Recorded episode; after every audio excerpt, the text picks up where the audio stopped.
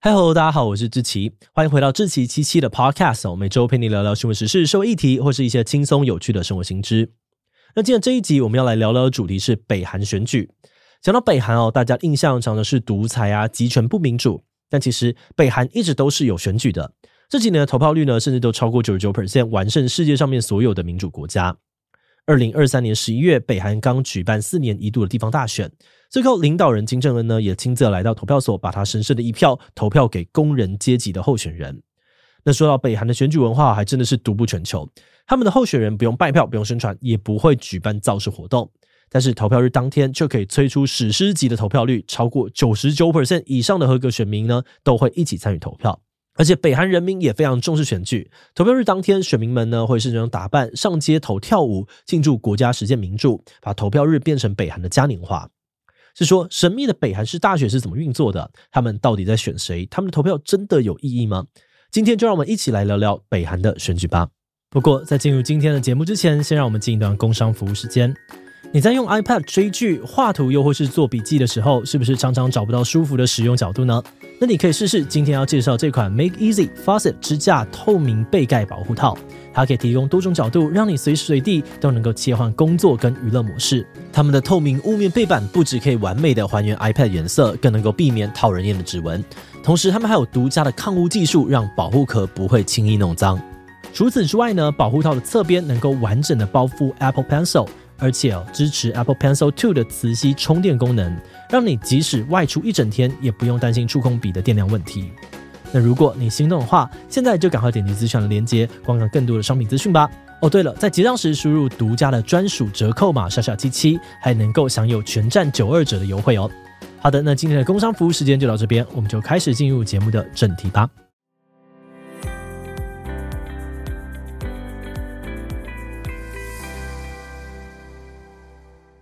北韩的选举到底是在选谁呢？在讨论这个问题之前，我们可以先来聊一下北韩政府长什么样子。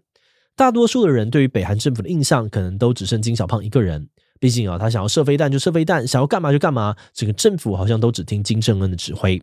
但其实根据宪法，无论是中央或是地方，北韩都设有人民会议。中央有最高人民会议，地方则有地方人民会议。他们会负责修改法律、审查预算，还有监督政府的施政。甚至如果最高人民会议勇敢一点点，还可以发动多数决，把金正恩给罢免掉。而这些会议里面的代议员呢，就是经由选举选出来的民意代表。最高人民会议选举哦，每隔五年举办一次；地方人民会议的选举则是每四年举办一次。去年十一月刚办完的呢，就是地方人民会议的大选。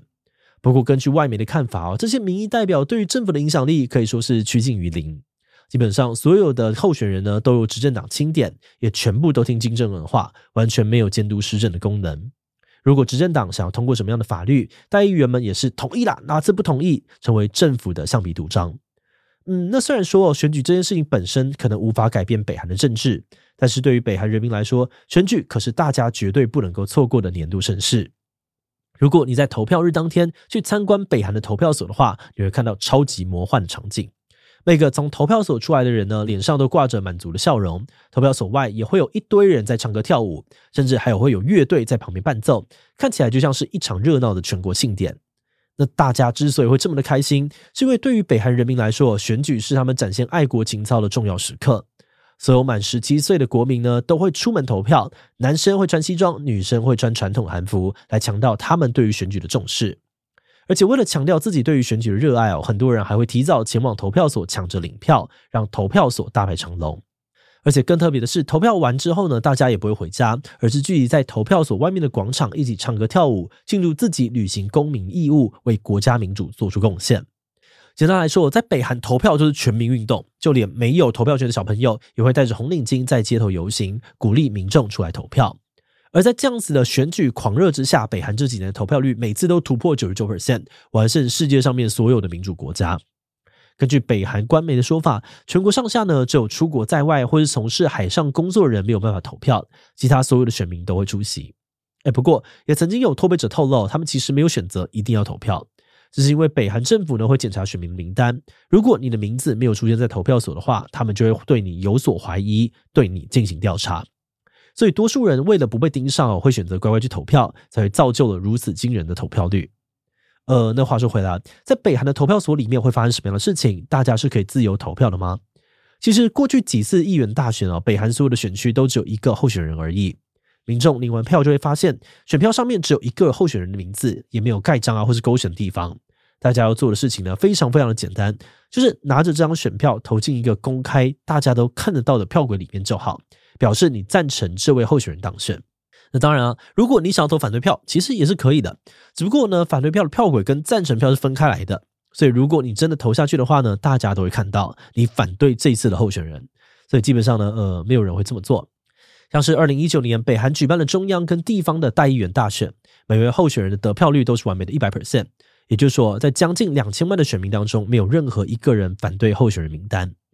北韩官员对于外界的解释是：我们将全国人民视为一家人，全国同心投给选定的候选人。那对于这样的数据，各国其实也见怪不怪，因为北韩这几年的大选差不多都是类似的情况。不过，二零二三年的大选结果倒是让大家有点意外。这次的选举出现了三个主要的亮点：第一是北韩选举竟然出现了反对票，这次候选人的得票率呢不再是完美的一百 percent。直辖市人民会议的候选人赞成率呢是九十九点九一 percent，反对率是零点零九 percent，其他地区呢也差不多。那虽然反对票的数量可能比北韩制造的压缩机还要稀少，但是对于外界来说，这可是天大的新闻，因为这是北韩呢从一九六零年代以来第一次在地方选举当中出现反对票。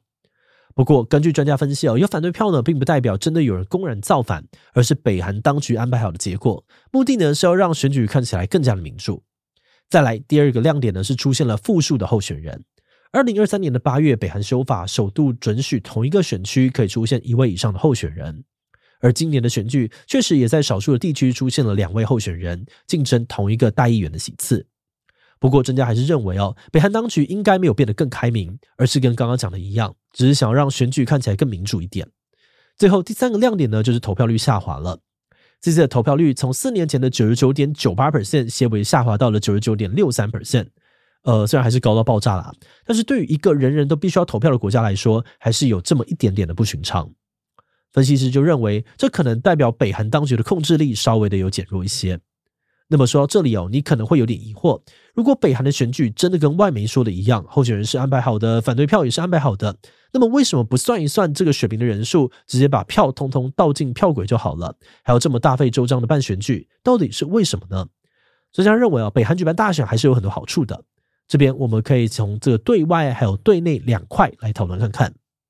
对外的话，北韩可以用有选举这件事情呢，来向国际强调，他们跟其他的国家一样，都是合法的政权。而至于对内的话呢，好处就更多了。首先，对于掌权的人来说，他们可以借由大选对于政府内部进行换血，用选举的方式让不喜欢的人淘汰，把自己的人脉安插进政府里面。举例来说，金正恩的妹妹金宇正呢，就是在二零一九年用选举的方式成为代议员，进入中央机构。再来，选举也是北韩重要的政治仪式，当局可以声称自己获得了民意的授权，强化国民对于金氏政权的忠诚度，对稳定社会局势也有一定的帮助。最后有专家推测，选举其实是北韩执行人口普查的一种方式，因为所有的选民呢都会到投票所报到，北韩可以借机清查名单，抓出呢是不是有人叛逃成为脱北者。假设有人失踪的话呢，也可以顺势的展开调查或者是追捕。